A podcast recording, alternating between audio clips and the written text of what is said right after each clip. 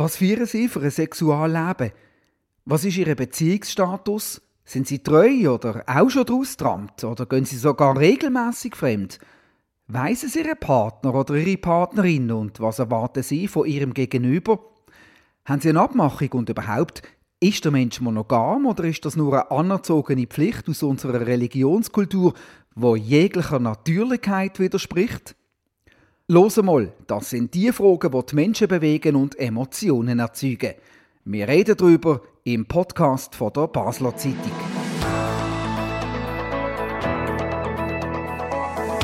Mein Name ist René Häfliger, 51, Single und ich freue mich auf ein spannendes Gespräch mit zwei Frauen. Du ist zum einen Miriam Siegenthaler, 28. Sie lebt zusammen in zwei festen Beziehungen mit ihren zwei festen Freunden. Und zum anderen Dina Sambar, 47, Mutter von zwei Kindern, ein Mädchen und ein Bub im Teenageralter. Und sie ist Redaktorin bei der Basler Zeitung. Miriam, du sagst, das Leben ist ein Polyhof. Erzähl uns deine Geschichte. Wie ist es dazu gekommen, dass du zwei feste Freunde hast? Das war eigentlich eher ein Zufall. Respektive es hat sich so ergeben, wenn man so will. Ähm, ich habe mir die Frage eigentlich schon immer gestellt, was ist der Unterschied zwischen meinem besten Freund und meinem Freund? Und bin irgendwann darauf gekommen, wenn ich den Unterschied rein durch das mache, dass ich bei meinem besten Freund das Sexuelle weglasse und bei meinem Freund darf ausleben, dann ist das irgendwie für mich nicht so nachvollziehbar. Und dann haben meine erste, einzige und längste monogame Beziehung und ich einvernehmlich und freundschaftlich beschlossen, dass wir uns äh, möchten trennen. Und das ist dann so ausgefranselt mein neuer Partner ist dann irgendwie schon dazugekommen und de facto sind wir in einer Polybeziehung nachher gelandet, wobei wir dann natürlich noch gar nicht gewusst haben, dass es so etwas gibt und das auch nicht äh, so benannt haben oder klar gewusst haben, was jetzt genau eigentlich unser Status ist. Erst rückblickend ist uns dann irgendwann bewusst worden, ja, dem würde man wahrscheinlich polyamore Beziehung sagen, die wir da hatten und einfach gelebt haben. Äh, Dina, du als Mutter von zwei Kindern, speziell oder das Normalste von der Welt? Immer normaler, würde ich sagen. Also es ist jetzt nicht die erste polyamorös lebende Person, die ich kenne. Und wie geht die Gesellschaft mit dem um, aus deiner Sicht? Ehrlich gesagt habe ich von dem, also es gibt ganz andere Sachen, die viel mehr vorne sind, zum Beispiel SM oder so, da wird viel darüber geredet, über das Poly, die polyamoröse Beziehung habe ich noch gar nicht so viel gehört. Ich bin eher via Zufall mal auf so eine Forum gestolpert und habe dort ein bisschen umgelesen und dann später eben auch herausgefunden, dass in meinem Umfeld Leute so leben. Aber es ist nicht etwas, so wirklich präsent ist, habe ich das Gefühl. Seit wann stehst du denn offen zu dieser äh, Polybeziehung, Miriam? Ich würde sagen, offen dazu stehen und wirklich äh, im Umfeld kommunizieren und offen ausleben, das ist vier, fünf Jahre. Und vorher war das etwas, was mein Partner und ich eigentlich einfach so gemacht haben gefunden haben, solange das niemand dazugehört, der uns so wichtig ist, wie wir einander wichtig sind, müssen wir so nicht kommunizieren.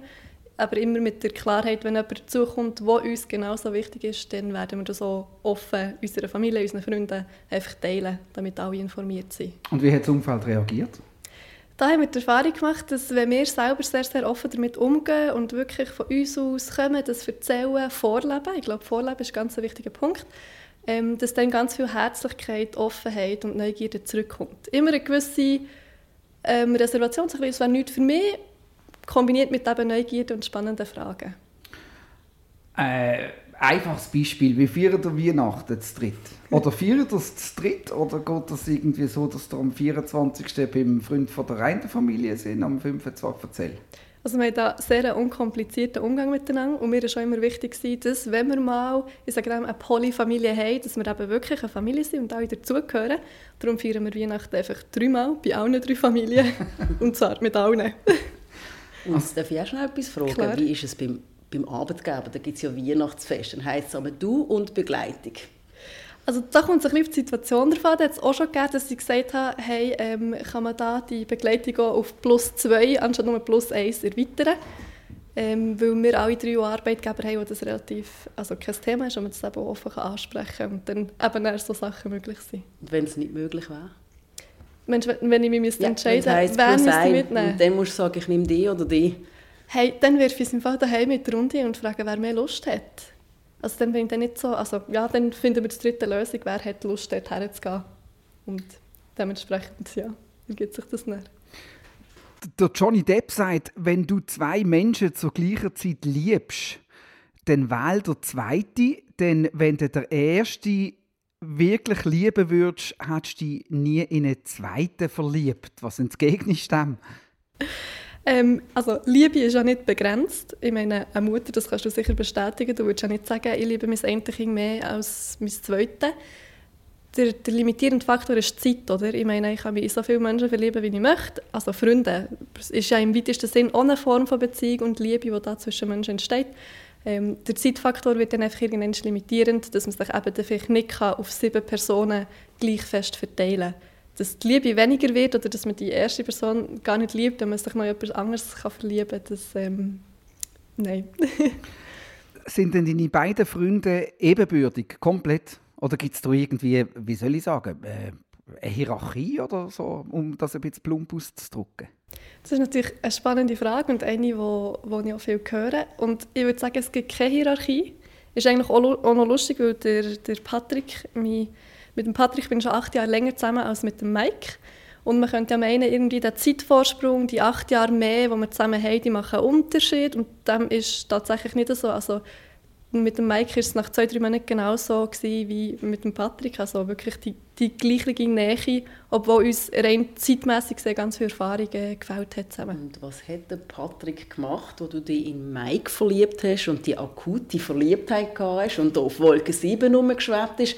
Hat er da gesagt, super, ich freue mich für dich oder, oder hat es einen Weg gemacht und wie sind er mit dem umgegangen? Er hat das extrem genossen, weil er ein Mensch ist, der ganz gerne äh, viel Zeit für sich selber verbringt und er ist ein bisschen auch ein bisschen froh mich mal dürfen, wie abzugeben, den Freiraum zu haben, sich selber vielleicht auch mal wieder neu zu orientieren, über sich, über sich selber zu lernen und ähm, hat das extrem genossen. Also, gell, es war ja er, der zu mir gesagt hat, ich glaube, du hast dich in Mike verliebt.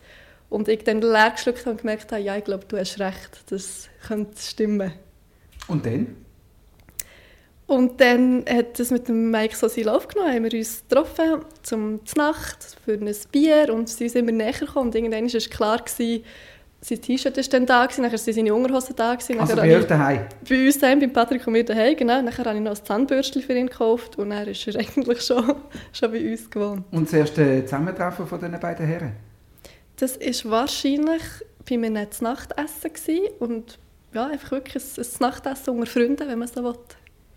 Also die zwei haben keine Beziehung miteinander? Also sie eine Liebesbeziehung? Nein, sie haben keine körperliche Beziehung, keine Liebesbeziehung, einfach sehr, sehr eine, eine nahe Freundschaft. Was ich auch schön finde, dass sie eben auch ohne mich wirklich eine Freundschaft haben, das braucht mich nicht. Also sie können guten Abend und eine ganze Woche alleine zusammen verbringen und die füllen und ich muss da nicht der Dreipunkt zwischen den beiden sein. Aber wieder im Sinn von dieser Familie, man hat sich wirklich gern und gehört irgendwie als Konstrukt zusammen. Und dann ist schon irgendwann einmal der Tag gekommen, wo der Mike bei euch eingezogen ist. Ja, diesen Tag hat es nicht als Tag gegeben, sondern das ist wirklich so ein schleichender Prozess. Es ist über Nacht passiert. Es ist wirklich so ein bisschen über Nacht passiert. der Mike hat auch nicht irgendwie... Ähm, ist einfach nicht gegangen am Abend. Er ist einfach nicht gegangen, genau. Und, und er hat auch nicht seine Möbel mitgebracht oder... Ähm, weil er hat vorher mit seiner Mutter zusammen wie einen Weg in einem grossen Haus, hat eigentlich all seine Sachen können dort stehen und nur das, was er wirklich gebraucht hat, für bei uns einzuziehen. Also seine Kleider, das Nötigste, ähm, seine Maulsachen, er ist begeisterter Künstler. All das hat er natürlich mitgenommen, aber es hat nicht in dem Sinne einen Zügeltag gegeben und dann ist der Mike eingezogen und dann hat man alles neu arrangiert. Offenbar haben die Eifersucht nicht in eurer Beziehung, wenn ich das so richtig höre, oder vielleicht erst später. Aber äh, wenn ich jetzt gerade in diesen Foren gelesen habe, war das ein sehr dominantes Thema. Gewesen, immer. Mhm. Und, und ich nehme an, ihr euch auch austauschen, wie geht man mit dem um? Oder haben ihr wirklich auch nie Eifersucht gehabt? Mal klar, haben wir auch Eifersucht. Ähm, der Patrick ist dort vielleicht eine Ausnahme. Ich, seit ich ihn kenne, lebe ich mit ihm in einer offenen Beziehung und er hat eigentlich, Eifersucht war für ihn nie ein Thema gewesen für Mike und mich ist es manchmal heute immer noch ein Thema und da ist wirklich einfach wichtig, dass man zusammen darüber redet und auch merkt, hey, was brauche ich jetzt von dir, damit ich mich nach wie vor sicher fühle. Also wenn jetzt du jemand Neues lernst kennen, was kannst du mir, ähm, ja, wie können wir dafür sorgen, dass auch unsere Beziehung irgendwie im Empfinden sicher bleibt, oder? Und der Mike sagt es immer so schön, er sagt, wenn man ja nicht in besser oder schlechter denkt, sondern einfach in anders, also andere Menschen sind einfach anders, dann erübrigt sich der Vergleich, der ja vielfach auch die Eifersucht ausmacht, dass man so ein völlig ähm, übersteigertes Bild von der anderen Person im Kopf hat, wo man merkt, hey, es ist einfach anders. Also jetzt muss man das nochmal sagen. Wer ist eifersüchtig? Du? Er? Hat er nochmal eine andere Freundin? Also ist es eine V oder gehen wir ins Z oder wie? Also im Moment sind wir äh, eine Vollkonstellation, also mhm. dass ich die Partnerin von beiden bin und sie haben im Moment beide keine fixe weitere Partnerin sind aber offen für das und es ist sich so am entwickeln. Ähm, vielleicht eben in einem Monat sehen es anders aus. Also dann könnte es durchaus sein, dass ähm, an einem schönen Dienstagmorgen dann noch etwa 40 bei euch daheim verwacht und ab dann das Zahnbürste nicht mehr heimnimmt. Also das ist so ein meine ähm, Idealvorstellung. Wäre so ein Haus, ein grosses, irgendwo auf dem Land, wo wirklich so ein Polyhaus ist, wo ähm, wir als Familie, vielleicht noch ein anderes Pärchen, also ein monogames Pärchen, vielleicht noch irgendwie jemand, der Single ist, also dass man so wie ein Haus der Liebe irgendwo hat. Darum, ja, Aber das, würde schon eher noch eine Frau fehlen jetzt in der aktuellen Konstellation, oder würdest du auch noch mal einen Mann antreten? ähm, also es fehlt natürlich schon eher noch eine Frau, im Sinne von einer Freundin für einen von meinen beiden Partner. Ja. Und nochmal wegen der Eifersucht. Dienstag oben, ihr esst zu dritt ähm, ein Raclette. Mhm. Erzähl mal, wie, wie, muss ich mir das vorstellen konkret? So nach dem Raclette, wenn es dann vielleicht ein Team wird oder so? Das kommt extrem auf einen, auf einen Abend und auf einen Moment drauf ab. Also wir haben es grundsätzlich so geregelt, dass der Mike und ich ein Schlafzimmer teilen und der Patrick sein eigenes hat. Wobei im Patrick sein das ist, um eigentlich zu sagen, ich möchte das gerne für mich nutzen. Also wirklich halt im Sinn von offen und ehrlich seine Bedürfnisse kommunizieren und sagen, hey, ich möchte gerne heute eine Nacht mit oder neben dir. Und dann bekommt man die auch. Ja. Aber dass es dann im Alltag irgendwie dann gleich etwas gibt, wo vielleicht äh, in eine Eifersuchtsszene hineingeht oder so, kommt das nie oder nur ab und zu vor? Oder was braucht es, dass das vorkommt? Also so äh, Eifersuchtsszene im, im Wort, also so wie man sich das vorstellt, gibt es wahrscheinlich, würde ich sagen, gibt es bei uns nicht. Es gibt so die kleinen Nuancen, wo jemand kurz vergisst, dass es eben nicht um besser und schlechter geht, sondern um anders. Ähm, wo dann vielleicht mal ein bissiger Kommentar kommt und man merkt, okay, es lohnt sich schnell ein bisschen genauer herzulassen und zu schauen, wo kommt das her, was möchtest du mir eigentlich sagen? Und das äh, deeskaliert extrem schnell. Also ich möchte mich jetzt nicht erinnern, an eine Szene, wo, wo die Eifersucht wirklich überhand gewonnen hat oder wir uns wegen dem gestritten hätten? Ähm, weißt, das tönt ja, das tönt alles so einfach. Ich stelle mir aber vor, du hast nicht eine Beziehung, sondern du hast drei zusätzliche Beziehungen. Du hast noch, also du hast die Beziehung zu deinem oder zwei zusätzliche Du hast Beziehung zu deinem Partner 1, die Beziehung zu deinem Partner 2, Partner 1 und 2 haben eine Beziehung und alle drei haben auch eine Beziehung. Ist das nicht unglaublich anstrengend, wenn man ja eigentlich sehr viel aufmerksamer muss sein auf die Gefühlslagen der Leute, damit man sie eben nicht benachteiligt, damit eben keine Eifersucht oder, oder Verlust, Angst aufkommt. Äh, bist du nicht die ganze Zeit am Beziehungsarbeit machen und dich darin verlieren? Vielleicht ist es sogar einfacher, zu dritt zu sein, oder? Weil umgekehrt funktioniert ja das Prinzip auch. Es sind immer zwei Menschen da, die dir helfen können, herauszufinden, was brauchst du jetzt gibt. Es sind zwei Menschen da, die zulassen.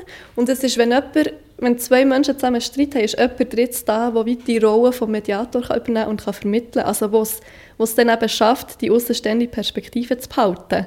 Wohingegen, wenn du zu zweit am Streiten bist, äh, einer, ich sage ja, für einen Schlussstrich, eine normale Beziehung, es vielleicht nicht mehr schaffst, irgendwie aus diesem Streit rauszukommen, weil die dritte Person fällt und sagt, hey Leute, wenn wir mal einen Schritt zurückgehen und es ein bisschen mit dem Verstand wieder anschauen. So richtig außenstehend ist die Person ja auch nicht, wenn sie mit euch im Haushalt lebt. Die hat ja auch eine Position meistens.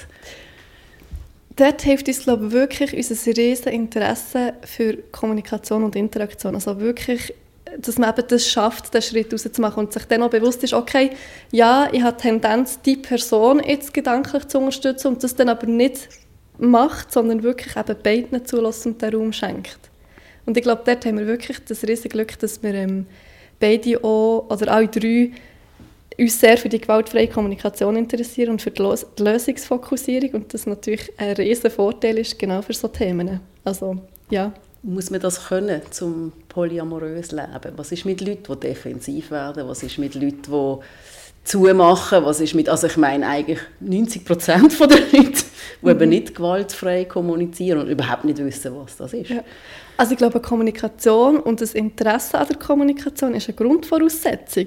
Und ich würde jetzt meine Hand ins Feuer legen und sagen, das ist auch für eine monogame Beziehung. Also in jeder Art von Beziehung ist das eigentlich eine Grundvoraussetzung, dass man miteinander reden kann, offen und ehrlich, transparent. Ähm, sei das auch nur eine Freundschaft. Ich meine, es ist so viel einfacher, wenn man in einer Freundschaft kann sagen hey, ich bräuchte jetzt das und das, was brauchst du, wie sieht es für dich aus, äh, wie wollen wir da weitergehen, wo wollen wir im Idealfall her? Also ja, dass wirklich Kommunikation eigentlich der Grundpfeiler ist, für dass so etwas überhaupt funktionieren kann. Will mal schnell auf ähm, die Reaktionen zu sprechen vom, vom engsten, direktesten Umfeld, wo jetzt du äh, an der Weihnacht zuerst mal mit beiden gekommen bist, sind ja in, in, in dem Sinne äh, drei ältere Pärchen, oder, wo mhm, von dem mhm. vernommen haben. Ist das für alle wie, wie, wie selbstverständlich gewesen? Oder was du für eine Vorleistung müssen erbracht werden, bis du, du locker mit immer zwei hast können einlaufen daheim? Also ich glaube, das hat schon ein bisschen Vorarbeit gebraucht im Sinne von es daran gewöhnen. Oder am Anfang ist vielleicht eine gewisse Skepsis da, ja, wie sieht das im Alltag aus und vor allem auch, ist jetzt das eine Phase oder ist das für immer oder ja, wie, wie lebt sich das? Und wir haben das einfach gemacht, indem dass wir wirklich einfach uns auch explizit zu dritt eingeladen haben und gesagt haben, hey, wir kommen zu dritt. Und wenn man uns, glaube ich, zu dritt sieht und das in echt erlebt, dann klären sich ganz viele Fragen, respektive ganz viele Fragen stellen sich dann schon gar nicht mehr. Und dann ist es mit der Zeit immer wie normaler geworden und mittlerweile ja, haben wirklich alle, alle ins Herz geschlossen als grosse Familie. Ja. Also ich habe, als ich, als ich wusste, ich mache da mit, so ein bisschen umgeschaut und dann habe ich auch jemanden gesehen, der geschrieben hat darüber, wie sie lebt und unten dran sind die Kommentare also grauselig gewesen. Ja. Also wenn ich sie gewesen wäre, hat es mich ein bisschen zerstört. Also sie war eine Schlampe, gewesen, sie ist, ich weiß nicht was mhm. alles, zum, sorry, zum so explizit, sie ist wirklich so darunter gestanden. Ja. Und, und die Männer sind Schwächlinge mhm. Also ähm, Fußabtreter. So, das, das ist so ein bisschen der Grundtenor von denen, die negativ waren. Es hat zum Glück natürlich auch positive ähm, Kommentare gehabt. So etwas hast du nie mitbekommen oder weißt aus deinem Umfeld, dass das äh, kann sein kann? Nein, und wenn, dann stört es mich nicht, weil wenn Menschen ja reden, reden sie immer aus ihrem Weltbild, mit ihrem Blick auf die Welt, also verraten sie im Endeffekt viel mehr über sich als über mich, weil ich bestimme ja mein Selbstwert und ich bestimme, wie ich die Welt sehe und was mir wichtig ist. Und ich habe das eine Leben und das kann ich für mich nutzen. Und ich kann mich entweder beeinflussen von diesen Kommentaren von außen oder ich kann sagen, hey, das stimmt für mich. Und dann ganz neugierig zu, zulassen, hey, wie kommst du jetzt zu dieser Aussage, wie kommst du zu dieser Bewertung, was bewegt dich dazu, das so zu sehen. Und dann tut es auch wiederum der Dialog auf, dass man sich eben vielleicht, obwohl dass man weiss, du stehst mit deiner Meinung da, ich stehe mit meiner Meinung hier, dass man ein Gespräch führt und man trotzdem gemeinsame Nenner erkennt und man plötzlich merkt, hey, in deiner Beziehung geht es um die Liebe, in meiner im Fall auch. Also ja, dass wirklich so ein Austausch auf Augenhöhe kann stattfinden was ist jetzt, also ihr habt die gewaltfreie Kommunikation und das fließt offenbar zwischen euch. Jetzt kommt der Mike zum Beispiel mhm. mit einer Frau, wo du toxisch findest. Oder vielleicht ist sie sogar toxisch, aber er ist verliebt. Hast du ein Vetorecht? Oder was machst du denn? Also ein bisschen Mühe mit, mit dem Wort toxisch und der Schubladisierung. Mhm. Aber es könnte ja durchaus vorkommen, dass ich finde, hey, mit ihr habe ich jetzt nicht so viele Anhaltspunkte. Ähm, irgendwie kommen wir jetzt nicht so ins Gespräch, wir werden nicht so warm miteinander. Und ja, klar, also die ältere, sage ich mal, Beziehung, die hat das Vetorecht. Also das war für Patrick und mich auch immer klar gewesen, wenn er oder ich jemanden lernen kennen, wo wir finden, hey, das wird ernster, ich möchte die Person wirklich in unsere Beziehung hineinbringen, dann hat der jeweils andere ein Vetorecht. Also wenn sich der Patrick und der Mike nicht verstanden hätten, dann wäre das ein No-Go gewesen. So schön das mit dem Mike war, dann hätte ich einfach sagen hey, los, es stimmt nicht was längerfristig sicher auch wieder viel mehr meinen Werten von dieser Familie und alle haben sich gern und man hockt zusammen gerecht wird, oder? Gibt es noch weitere Regeln, die man muss definiert haben Ich glaube, es gibt so viele verschiedene polyamore Beziehungen und so viele Varianten, das zu gestalten, dass man nicht sagen kann, es braucht grundsätzlich diese fünf Regeln und dann kommt es gut, sondern das ist ein Aushandeln. Je nachdem, was diesen Menschen in dieser Beziehung wichtig ist. Und es kann ja auch sich laufend und fließend verändern, dass man sagt, hey, das ist jetzt okay gewesen bis und jetzt merke ich irgendwie, das stimmt nicht mehr so oder umgekehrt, jetzt sind wir noch ein bisschen vorsichtig mit dem und jetzt äh, geht das zum Beispiel. Also, für ein Beispiel zu machen, wo der Mike ist in unsere Beziehung kam, vor bisschen mehr als zwei Jahren, haben wir gesagt, wir schließen die Beziehung jetzt. Also es, im Moment hat es keinen Raum für neue Menschen. Zuerst muss irgendwie das, was der Mike und ich haben, aber auch das, was zwischen uns drinnen und zwischen Patrick und dem Mike am Entstehen ist, so gefestigt sein, dass wir uns sicher fühlen, die Beziehung wieder aufzumachen. Und das ist vielleicht so eine Regel gewesen, wo wir gesagt haben, hey, die, eben, die steht jetzt mal. Und man kann dann kommen und sagen, für mich wäre jetzt okay, können wir jetzt wieder aufmachen. Oder, ja. Und dann die anderen eben wieder abholen, ins Boot holen und zusammen eine neue Regel definieren. Sag schnell, ähm, die Kinderfrage ist ja gar noch nicht geklärt bei dir. Du bist äh, 28. Wie äh, muss man sich das vorstellen? Wir drei haben keinen Wunsch nach unserer eigenen, also nach biologischen eigenen Kind. Wir können uns aber vorstellen, zum Beispiel eben so in einer Gemeinschaft zu wohnen, in einem grossen Haus und dort mitbeteiligt zu sein, also dürfen zu helfen, ein Kind großzuziehen. Das könnten wir uns durchaus vorstellen. Also Adoptivkind? Zum Beispiel, genau. Oder wenn es dann von einem anderen Pärchen das Kind wäre, dass wir ja. halt auch dazu schauen und wie ein Teil von dieser Familie dürfen sein. Aber selber eigene Kinder willst du jetzt nicht primär? Nein. Kann ich mir nicht vorstellen. Weißt du von anderen Polybeziehungen, wo das ein Thema war und wie die denn das gelöst haben? Ich weiß von einem verheirateten Pärchen mit Kind, wo nicht in einer polygamen, sondern in einer offenen Beziehung war. Und sie das zum Beispiel nicht kommunizieren. Und dann weiss ich aber nicht persönlich, sondern nur von, selber von Dokumentationen von anderen, die das sehr offen machen und wirklich auch den Kindern kommunizieren und sagen, so ist es und das ist jetzt irgendwie noch der Lieblingsmensch von Mami und das ist noch der Lieblingsmensch von Papi. Ähm, was ich auch cool finde, weil dann schon von ganz klein an so die, die ähm, Vorurteilsbilder oder die Standardbilder so ein bisschen die durchbrochen werden. Es schafft Raum, oder? dass es auch für ein Kind normaler ist, dass es ganz viele verschiedene Beziehungsformen und Arten gibt. Nehmen wir an, Leute, äh, zum Beispiel ein Pärchen, das jetzt zusammen ist, sagt sich, oh, das klingt spannend, wir würden das auch machen. Es gibt vielleicht ein paar. Kann man dir anrufen? man kann mir anrufen, ja. also für Fragen äh. stellen. also, das habe ich nicht auswählen. Der Punkt ist, was ich, was ich wirklich gelesen habe, viel, ist genau so Pärchen, gekommen sind und sagen, ja, wir haben das auch wollen, wir wollen öffnen. Und dann ist aus dieser Poly-Community ähm, ist ein rechter Backlash gekommen. Ihr seid ein Pärchen und wollen jetzt suchen jetzt eine Frau. Das ist ein Problem, das haben sie irgendwie Unicorn Hunters genannt ja. und das ist ja. völlig verurteilt worden. Mhm, mhm, also erstens, warum wird das verurteilt? Und zweitens, was soll ein Pärchen machen, wenn es interessiert ist? Es ist lustig, dass du die Frage stellst. Ich habe nämlich ein befreundetes Pärchen in meinem Umfeld, die waren jahrelang monogam unterwegs und kennen uns sehr gut. Und haben ihm gesagt, sie könnten sich das nicht vorstellen, also wirklich ausgeschlossen. Total okay, soll jeder so machen, wie es stimmt. Und vor vielleicht so fünf, sechs Wochen ist sie zu ihrem Partner gegangen und hat gesagt, hey, ich habe mich verliebt. Und seine Antwort auf das war, wow, das ist sicher noch schön, so das Gefühl von, von Verliebtheit die Geschichte ist dann so weitergegangen, dass sie innerhalb von, ihrer, von einer Woche ihre Beziehung geöffnet haben für andere Menschen und jetzt wirklich auch Leute am Lernen kennen. Sie ist noch nicht ganz klar, geht es in Richtung offene Beziehung oder geht es in Richtung polygame Beziehung. Klar ist, die Öffnung für andere Menschen hat irgendwie stattgefunden. Ähm, auch dort wieder, ich glaube, es ist eine Frage von der Kommunikation, dass man das schafft und dass es eben nicht einfach so als Rettungsanker gebraucht wird, wenn es vielleicht mal nicht mehr so läuft, sondern dass die Bedürfnisse klar sind, dass klar ist, wir sind nach wie vor zusammen, wir haben uns nach wie vor gern. Und das Beste ist ja, seine Erkenntnis, also ein Partner seine Erkenntnis jetzt von diesen paar Wochen ist, er hat jetzt seine Freundin noch viel lieber als vorher. Also sie sind sich näher gekommen. Ich nehme aus diesem Gespräch einmal mehr, es gibt keine wirklichen Regeln unter Menschen für Beziehungen. Da ist einfach jederzeit und immer wieder von neuem alles möglich. Ja. Können wir so verbleiben, Dina? Sicher. ja, und das ist ja genau das, ist ja das Schönste, was uns die Welt zu bieten hat. Also, ohne Idee kein mehr, oder? Wir definieren uns über Interaktion mit anderen. Und jetzt haben wir die Möglichkeit, die Beziehungen um uns herum so zu gestalten, wie es uns gefällt. Und so zu gestalten, dass man einander gegenseitig weiterbringt. Und die Regeln, die, die wenn man das möchte, Regeln nennen, wo, was es zwischen Menschen gibt, kann man noch selber aushandeln. Ich meine, das ist doch einfach ein riesiges Geschenk. Genau. Vielen Dank, Miriam Siegenthaler und Dina Sambar. Das war «Los einmal», der Podcast von der Basler Zeitung. Immer am Freitag neu auf batz.ch und überall, wo es Podcasts gibt.